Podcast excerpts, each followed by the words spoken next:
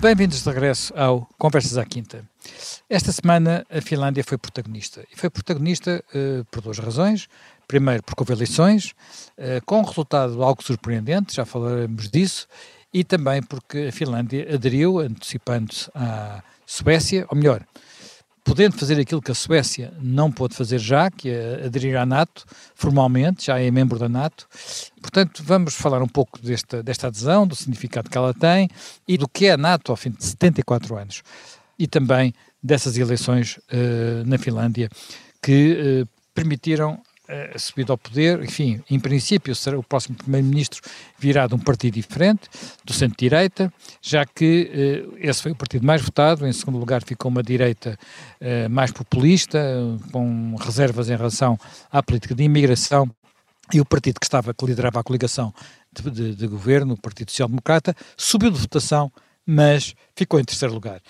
Quando estou a falar de primeiro, segundo e terceiro lugar, é preciso dizer que tudo isto se passou no intervalo de 1% dos votos. Portanto, uma votação em torno dos 20%, extraordinariamente cerrada, mas colocou à frente uh, o, o centro-direita. Uh, a Primeira-Ministra era uma figura bastante simpática, muito conhecida fora da Finlândia, jovem, muito jovem, e mesmo assim não conseguiu segurar, garantir a sua posição como primeiro partido. Jaime Gama, isto para nós é uma coisa um bocadinho extraordinária, porque ela temos uma primeira-ministra que conduz o, uh, um processo que poderia ser muito polémico, mas que na Finlândia tinha, teve, gerou um enorme consenso, mais de 80% da população apoiava a adesão à NATO, vai a eleições e perde. Uh, como é que isto se explica? Sim, isso é normal nos países nórdicos, são países que estão hoje muito pulverizados no, no aspecto político. Ela fez bem uh, uh, o enfrentamento do Covid, fez bem a entrada na NATO com grande mestria, tem 37 anos, liderava uma uh, coligação de cinco partidos, quatro mais pequenos, todos liderados por mulheres. Uh, e, no fundo, há um partido dessa coligação, ela sobe na eleição, mas há um partido dessa coligação que desce muito, que são os verdes. O Partido Centrista também e... caiu. Partido os dois principais partidos sim, caíram. Mas os é, outros é, é, sim, é quase é, para metade, não é? Sim, mas o Partido Centrista seguramente vai mudar de coligação e vai ser um aliado do Partido Conservador para contrabalançar um pouco o partido dos finlandeses autênticos. É, portanto, isso é, é, o que nos países nórdicos hoje tem aparecido e é, são países onde não há já partidos dominantes porque tudo isto são os maiores partidos têm 20%, andam à volta disso, e os outros são mais pequenos e são, e são muitos e, e variados. Eh, as explicações que têm sido dadas para isto são as eh, que têm a ver também. Eh, é interessante, não teve muito em discussão na campanha eleitoral a questão da adesão à NATO, porque os finlandeses, com a invasão da Ucrânia, eram só 20 ou 30% a favor da adesão à NATO e passaram a ser 80%.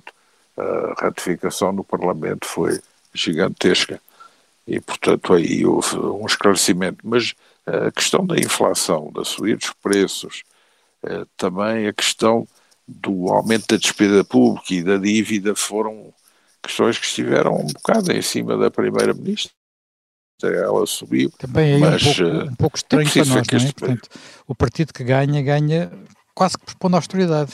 Uh, sim.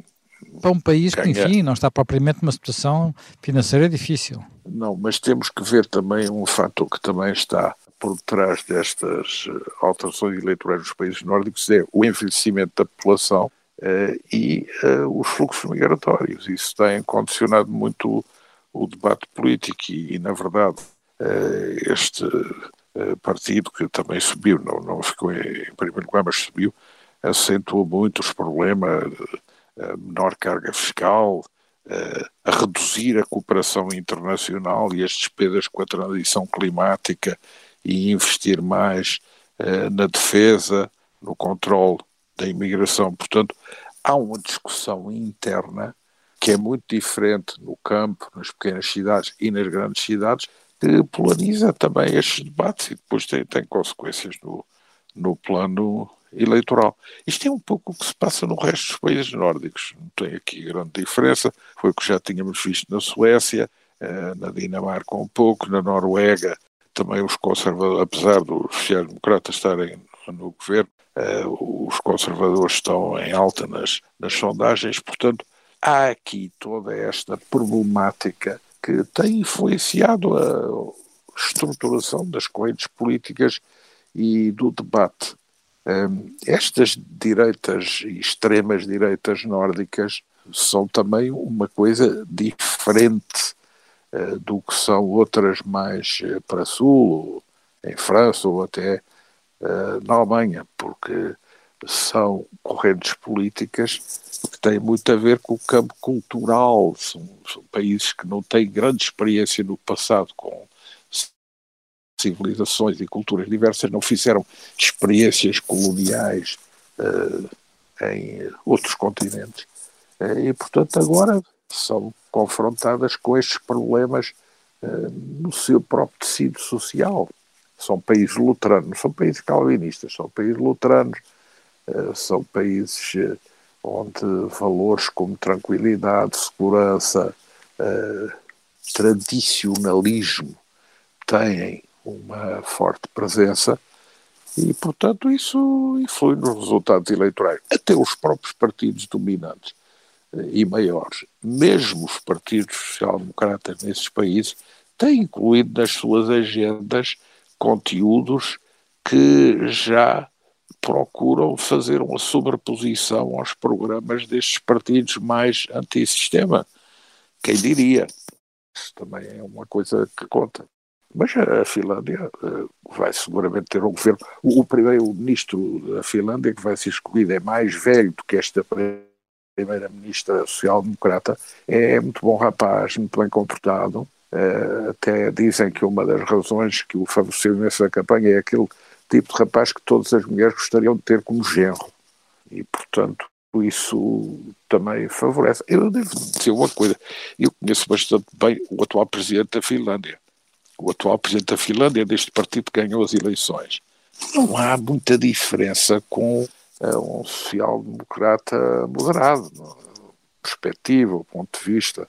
Portanto, são, são países também onde a amplitude das opções políticas não é muito grande no final das eleições. São aqui disputados milímetros de faixa eleitoral, depois têm a consequência em coligações diferentes, porque eles fraturam-se muito no voto mas depois têm grande capacidade de fazer coligações, inclusive coligações que unem uh, forças muito diferentes, ou coligações afirmativas, isto é, com presença no governo, ou coligações de apoio parlamentar.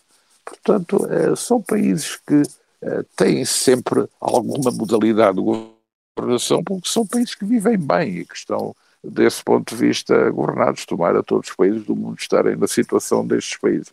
Jaime Grapito, uh, concordo com este ponto de vista. Há uma coisa curiosa, nos, nos, nestes países, de facto, os partidos que nós tenderíamos a chamar mais extremistas, todos eles já passaram, ou passaram ou estiveram próximos do, dos governos. Nós, na, na Suécia temos agora um partido no governo que, enfim, durante muito tempo foi acusado de ser neonazi, e bem, ele depois mudou um pouco, um pouco de orientação, mas antes tínhamos tido também no governo, uh, ou pelo menos na coligação de, que apoiava o governo, os antigos comunistas, portanto, na, na, na Suécia.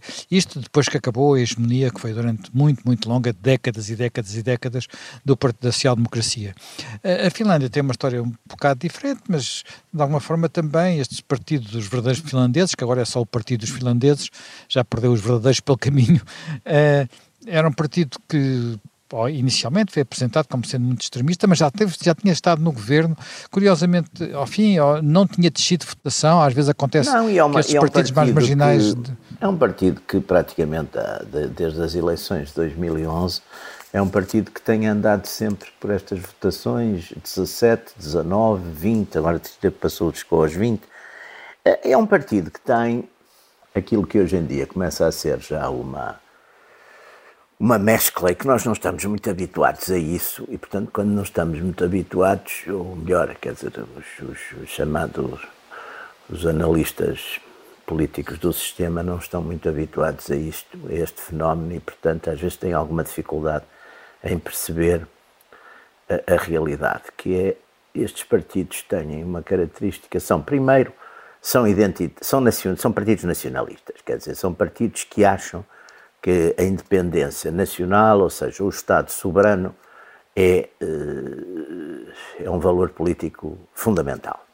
E por isso são geralmente eurocéticos ou então, quando não são eurocéticos, são partidários de uma, é uma que é uma forma que é a forma agora mais atual e mais politicamente correta de euroceticismo, que é ser partidário da Europa das nações, ou seja, de uma Europa que tem determinados uh, acordos e unidades do ponto de vista uh, económico e financeiro, mas que guarda a independência nacional. Pronto, isso é um ponto. Depois são, curiosamente, curiosamente, exatamente, porque normalmente também se hipervalorizou a questão do liberalismo político nesta história das direitas e das esquerdas, eles são, do ponto de vista, eh, digamos, do ponto de vista político, eh, do ponto de vista económico, não é? São nacionalistas económicos e são também eh, têm, do ponto de vista de fiscalidade e do ponto de vista, de, enfim, de, têm versões ou visões que coincidem muitas vezes com a esquerda, no, no sentido de, um, de, uma certa intervencionismo estatal, no sentido de um, de um certo solidarismo social. Eh, tem isso. E depois são, do ponto de vista de valores, eh, são conservadores, valores eh, familiares, religiosos, etc. Portanto, é esta, mas esta mistura, curiosamente, é uma mistura que aparece hoje em dia em muitas formações políticas que estão exatamente a, a, a progredir na Europa, quer dizer, no fundo, o Rassemblement National francês vai um bocado nesta linha, os italianos vão nesta linha, os, os os, na Hungria é uma linha mais conservadora, mas também vai nesta linha. Quer dizer, há muitas formações políticas e que, claro, também, como aqui estávamos a dizer há bocadinho. Eh, mas há muitos, muitos destes partidos nem sequer estão juntos nos mesmos grupos, não é? Por exemplo, no Parlamento Europeu há duas, duas coligações diferentes, digamos assim. Exatamente. Do... Que correspondem, oh, oh, Zé Manel, que correspondem um bocado também, primeiro, a um fenómeno que, que acho que é que é normal que, exatamente como eles são soberanistas e nacionalistas, tenham características eh, histórico-culturais diferentes e às vezes até têm, por razões de, da própria história, têm hostilidades, às vezes porque, sei lá, foram vizinhos, porque se invadiram uns aos outros, por coisas desse género. E segundo, porque de facto também há aqui duas correntes que têm alguma diferença, não é? Há uma que é mais nacional popular ou populista, às vezes menos preocupada com as questões, por exemplo, de costumes, de, da religião, portanto, com o lado mais conservador, mas mais, mais popular, mais solidarista do ponto de vista uh, económico. Uh, as características, depois, há uma característica que eu praticamente todos têm e que é uma das razões porque, sobretudo, quer os suecos, quer aqui os finlandeses também, que é a questão da imigração. Quer dizer, eles estão, são partidos muito preocupados do ponto de vista da identidade, da identidade nacional e, portanto, muito preocupados com, enfim, o caso limite aí na Europa talvez seja a França, não é? Mas muito preocupados que uma imigração com características eh, culturais ou, ou eh, religiosas e culturais diferentes eh, leve exatamente a, um, a, uma perda progressiva da identidade. E isso junto também a fenómenos, digamos, de, demográficos, não é? Porque, apesar de tudo, é um problema, que, um problema forte e que pesa muito na, na questão, nas questões na Europa. É Varia um bocadinho, por exemplo, no, no, no, na Suécia isso é muito evidente, não é? Há uma forte claro presença de comunidades imigrantes. Uma forte presença Mas na Finlândia talvez não seja tão forte, não, não talvez não seja tão forte. na Finlândia não sei, mas também me parece. Mas de qualquer maneira é um tema e é um problema e é um, e é um, é um problema de que estes partidos fizeram um tema e que faz e que está, digamos, faz uma certa coerência ou tem uma certa coerência com essa preocupação identitária, quer dizer, preocupação identitária, embora hoje, e como estava aí a dizer, se libertassem um bocado de aspectos mais, enfim, mais desagradáveis ou até mais, enfim, com, com, com uma conotação histórica mais negativa, como seja identificações com movimentos de tipo de racismo biológico, não é? Não há dúvida que há essa preocupação e essa preocupação está muito, está muito viva nesses, nesses, nesses partidos, sobretudo, curiosamente, nestes, nestes nórdicos todos. Está, parece muito essa, essa questão da, digamos, de uma, de, um, de uma cautela, de uma filtragem grande eh, da imigração, dos imigrantes e, e, tudo isso. E é também ligado, na Suécia, por exemplo, a questões e as estatísticas, enfim, não sei qual é o valor delas, mas as estatísticas, por exemplo, do crime em determinadas áreas eh, que estão mais ocupadas exatamente por imigrantes de determinadas origens. Portanto, eh, isso é um, é, um, é um pano de fundo que explica também uh, digamos, uh, o, o, o, crescimento progressivo destes, destas forças políticas. Depois há uma terceira, há uma outra razão ainda que eu acho que é interessante e importante, que é, digamos, a ideia de que as classes políticas no poder atual eh, que de certo modo abandonaram, digamos, as, as, as, preocupações das pessoas comuns, dos cidadãos comuns, que são, que são elitistas, não é? Isso, claro que tem uma parte, esse discurso, por um lado, tem uma parte uh, real e tem também uma parte, uma certa demagogia, não é? Porque não, não, não é de facto, as sociedades acabam por ser sempre, ter sempre hierarquias sociais e acabam sempre ter fenómenos oligárquicos e, no fundo, não há, não há nenhuma sociedade que, que viva sem esse tipo de, de classes políticas ou classes políticas dirigentes. Mas eh, eu penso que é este conjunto, este conjunto explica de certo modo, o progresso destas forças, destas várias forças políticas, não só, enfim, neste caso, mas geralmente hoje em dia praticamente na Europa toda. Talvez como Portugal é talvez um caso singular. Jaime Gama, uh, nós estamos já quase a acabar a primeira parte, mas muito sinteticamente apenas, uh, a Zoanato quase não fez parte da campanha eleitoral. Não, porque houve uma imensa maioria a favor até o grupo left, metade votou a favor da Zoanato, portanto, isso aí não foi questão. Agora, quando nós eh, observamos o problema das minorias na Finlândia, eh, ele tem uma especificidade que é muito interessante. Evidentemente, há as minorias fruto da imigração, digamos, da globalização. Mas eh, dois pontos de minoria na Finlândia são a minoria sueca, que, que é histórica, que é histórica. histórica, mas que obriga a Suécia a ser um Estado bilingue. E isso é Desculpa, algo que é questionável na Finlândia. E o outro problema é que, embora sejam eh, maioritariamente quase 70% luteranos, eh, 30% não têm religião, mas nos outros cristãos, 6% são ortodoxos. E há uma certa parte da população que, por via da Igreja Ortodoxa, tem alguma simpatia russófila. Portanto, os, uh, os problemas mais subtis das minorias finlandesas não são tanto os problemas migratórios recentes, são essas minorias históricas. E isso é complexo de gerir. Bem, terminamos aqui a primeira parte, regressamos dentro de alguns minutos.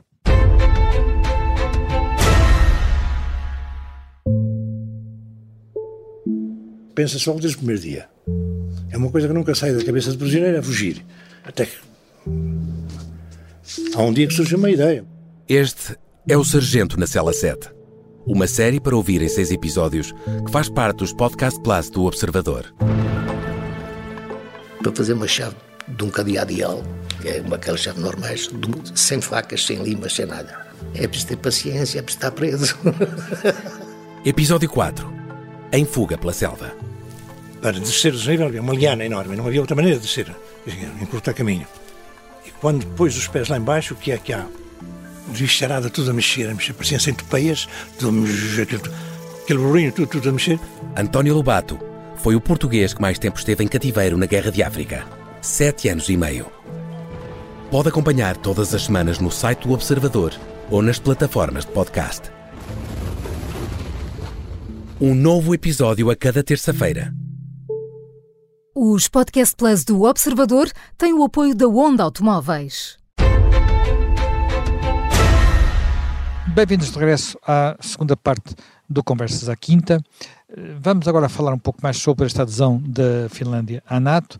É o 31º país a entrar para a Aliança, isto depois de um período longo em que se falava de finlandização, portanto, uma espécie de neutralidade obrigatória, mas agora, com a guerra da Ucrânia e com a, percepção da ameaça russa, a Finlândia terminou com a sua tradicional eh, neutralidade e entrou para, para a NATO precisamente no dia em que a NATO fazia 74 anos. Jaime Nogueira Pinto, uh, aos 74 anos, a NATO parece fazer um sentido que se calhar aos 64 não fazia. Sim, quer dizer, eh, vamos lá ver, a NATO nasceu no, no pós-guerra, no pós no pós-segunda guerra mundial, e, e numa conjuntura em que claramente a União Soviética tinha, estava a ocupar e tinha já mostrado as suas características expansionistas, eh, utilizando, utilizando e sendo utilizada, pelo, digamos, pela, pela, pela internacional dos partidos comunistas, por um lado, eh, que se estendiam, a, nessa altura, estendiam a sua influência mesmo para a Europa Ocidental e com, e com particular força, quer na Itália, quer na França, sobretudo, onde eram grandes partidos comunistas, que eram clarissimamente de obediência a Moscovo, e por outro lado, eh, aproveitando eh, o, o, enfim, o avanço das forças soviéticas eh, na Europa de Leste e até, até Berlim, os, os, tinham sido instalados governos comunistas, digamos, na, na, praticamente em toda essa Europa de Leste, Europa Oriental, de um modo bastante brutal, em alguns casos às claras, noutros casos, enfim, com mais, com mais tática e mais disfarce, mas não há dúvida que se impuseram uma série de, de regimes, de regimes de natureza comunista que foram impostos violentamente. E, portanto, a NATO surgiu nesse clima, e tanto que surgiu nesse clima, que foram admitidos na NATO, por exemplo, os Estados que não eram propriamente democracias parlamentares, como foi o caso do, de Portugal, não é? Quer dizer, portanto, a ideia, e a outra Turquia, que também oscilava entre regimes militares e regimes democráticos. E, portanto, foi a ideia principal da NATO à nascença foi combater o perigo comunista, que, aliás, nesse, no ano de 1949 também se tornou mais, mais claro e mais evidente com a conquista do poder na China por, por Mao Tse-tung. Eh, esses países, como tinha sido a Finlândia, que tinha tido, aliás, uma posição ali complexa durante a Segunda Guerra Mundial, porque, de certo modo, teve uma aliança com, com a Alemanha clariana por algum tempo, teve uma guerra, uma guerra curta com a União Soviética, embora nunca tivesse com, com os ocidentais. Mas, por um lado, nessa altura, portanto, apesar de tudo, a, a, Finlândia, como a Suécia, etc., ficaram de fora, não se quiseram meter nesta política de, de, de, de blocos, não é? Não, não quiseram envolver-se.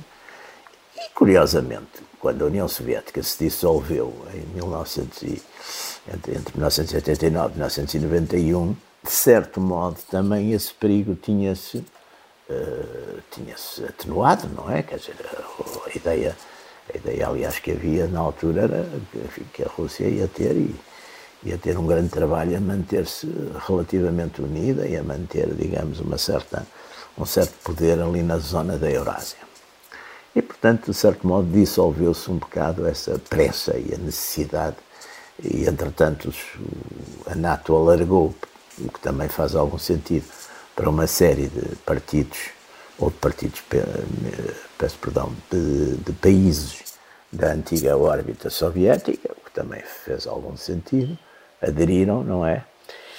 E, e progressivamente a, a, a, Finlândia, a Finlândia foi tendo algumas foi tendo alguma cooperação com, com, com a NATO. A Finlândia esteve, por exemplo, naquele partenariado para a paz, até enviando na altura algumas forças militares, forças de manutenção de paz para o Afeganistão e para o Kosovo.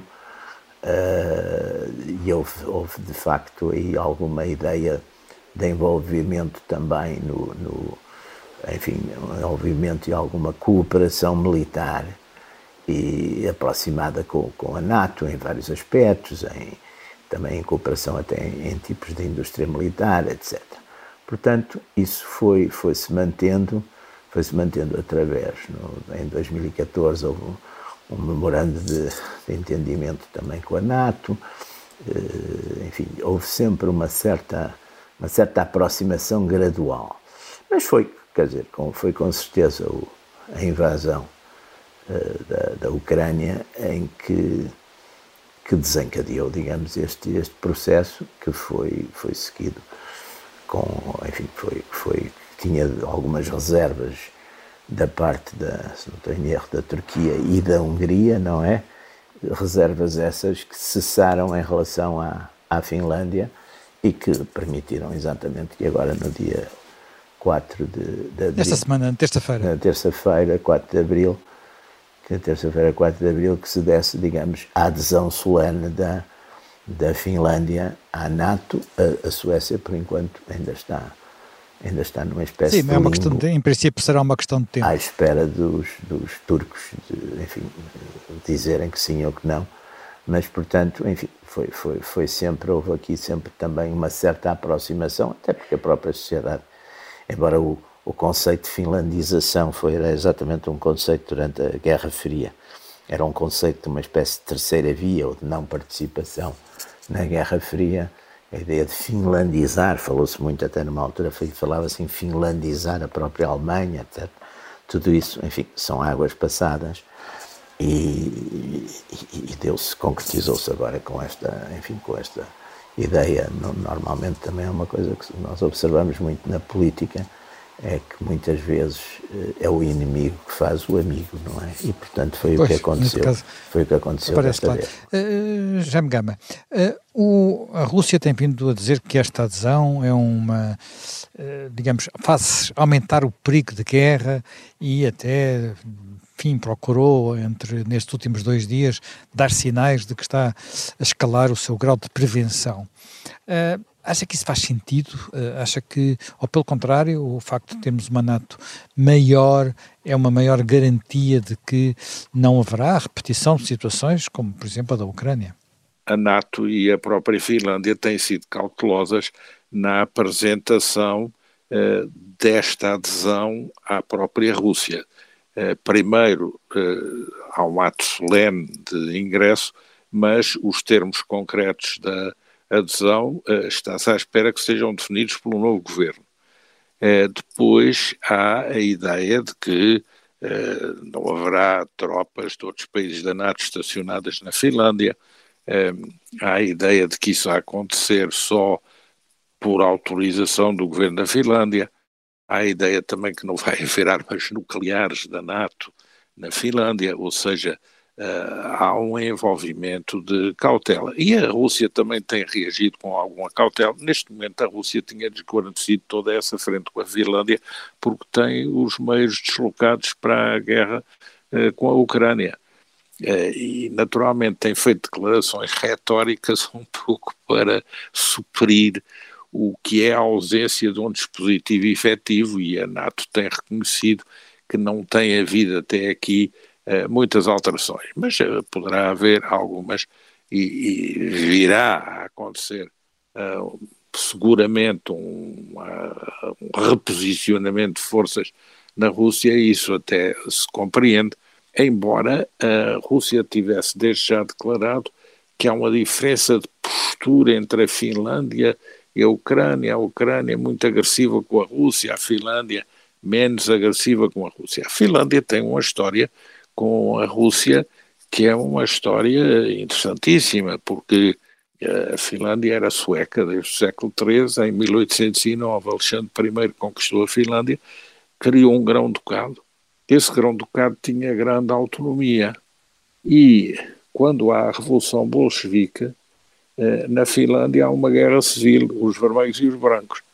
Eh, os vermelhos perdem, os brancos ganham, e os brancos estabelecem algum modus vivendi com a Rússia de Lenin, porque Lenin admite a independência da, da Finlândia, um pouco para descomprimir a pressão sobre a Rússia no contexto do fim havia da Primeira havia Guerra, guerra Mundial. Civil Havia uma Sim. guerra civil que durou até 21 e uma guerra civil Sim, que não esteve essa guerra... durante muito tempo, não é? Não, mas depois foi ganha pelos brancos. Na Finlândia foi, foi uma guerra ganha, rápida, na Rússia que Mane... durou até 21. Na Finlândia acabou logo em, alemão, em, em 1918. ganha por Mannheim. E, e, depois há um certo modus vivendi com a União Soviética até ao período da Segunda Guerra Mundial, em que há uma primeira invasão pela União Soviética da Finlândia. A Finlândia consegue resistir em 39 e 40, na Guerra de Inverno, eh, com muitas perdas. Eh, depois faz um tratado com a Rússia em que perde 9% do território, eh, mas consegue que a sua independência seja salvaguardada e depois alinha com a Alemanha, sobretudo na frente de Leningrado.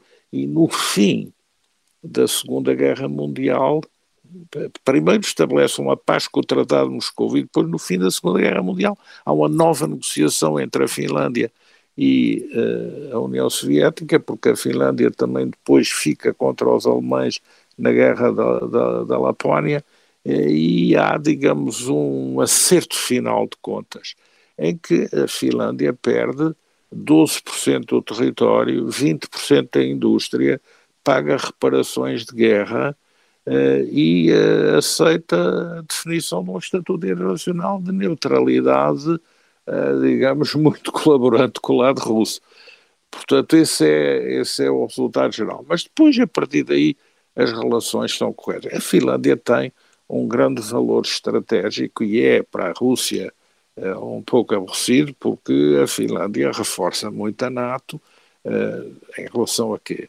Em relação a Kaliningrado, a São Petersburgo e ao Báltico. Depois em relação a, também uh, na, na, zona do Ártico. depois também em relação a Murmansk e Arcangel.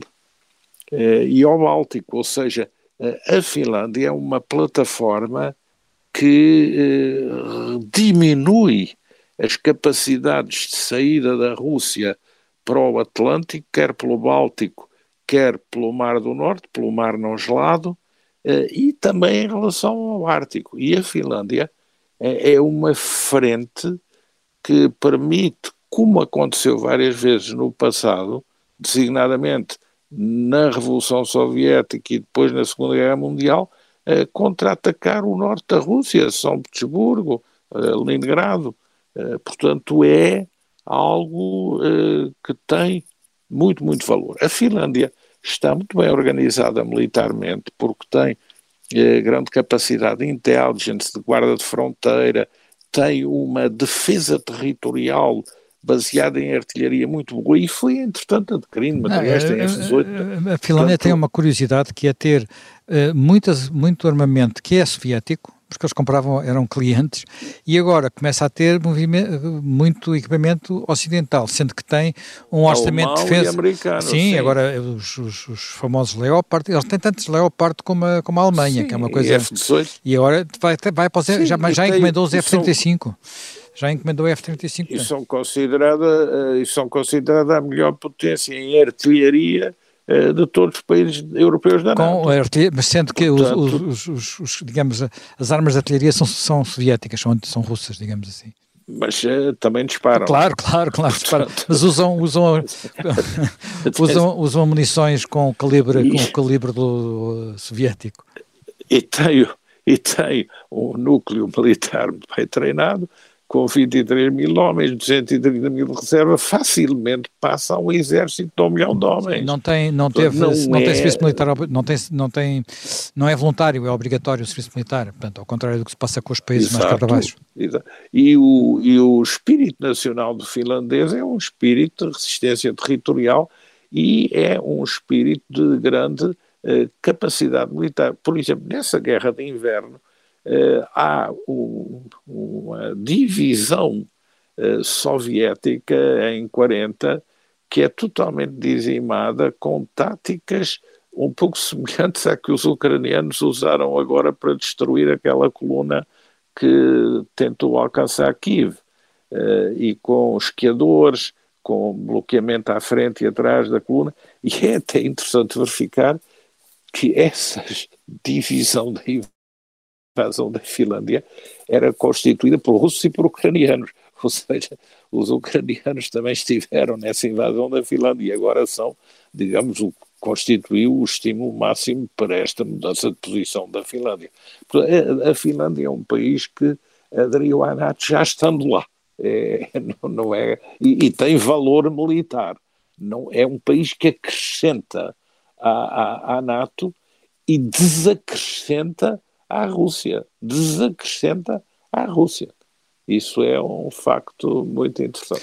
Já me Pinto, portanto, do ponto de vista da Rússia e do ponto de vista de Putin, esta adesão é uma, uma derrota estratégica importante e talvez a primeira grande derrota desta guerra da Ucrânia. Sim, do ponto de vista diplomático, eh, quer dizer, do ponto de vista diplomático... diplomático e, da arquitetura de segurança. E militar, que tra transformar, de certo modo, um, um neutro num, num aliado do, dos adversários ou dos inimigos, uh, com certeza que é uma perda. Uh, mas quer dizer, não creio que também vá haver aí algum conflito. Uh, quer dizer, se houver um conflito, é um conflito. Agora já seria um conflito generalizado, quer dizer, já seria uma guerra mesmo, uma guerra, uma terceira guerra mundial, não é? Portanto, acho que também vai haver, vai, vai, vai, vai, quer dizer, acaba por ser um bocado os efeitos perversos que às vezes têm estes movimentos, não é? E não há dúvida que este, este movimento, de, digamos, da, da passagem de, de, de, alguns neutrais para membros da, da NATO e, portanto, de, uma coligação tendencialmente anti-russa, uh, não é propriamente, digamos, um grande sucesso da, da política de Putin. Já me gama queria. Putin arrisca-se com isto a perder a 70% ou 80% dos objetivos que tinha na Ucrânia, a perder a neutralidade finlandesa e sueca, porventura a ficar com a Bielorrússia. Mas é um bocado o contrário do que ele tinha em mente.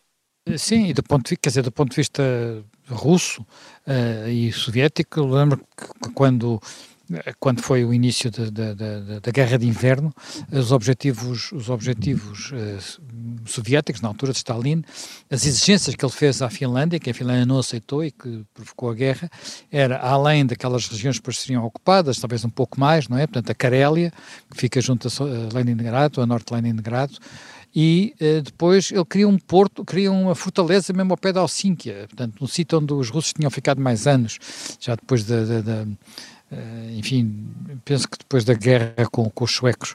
Foi feito um lease que depois foi devolvido.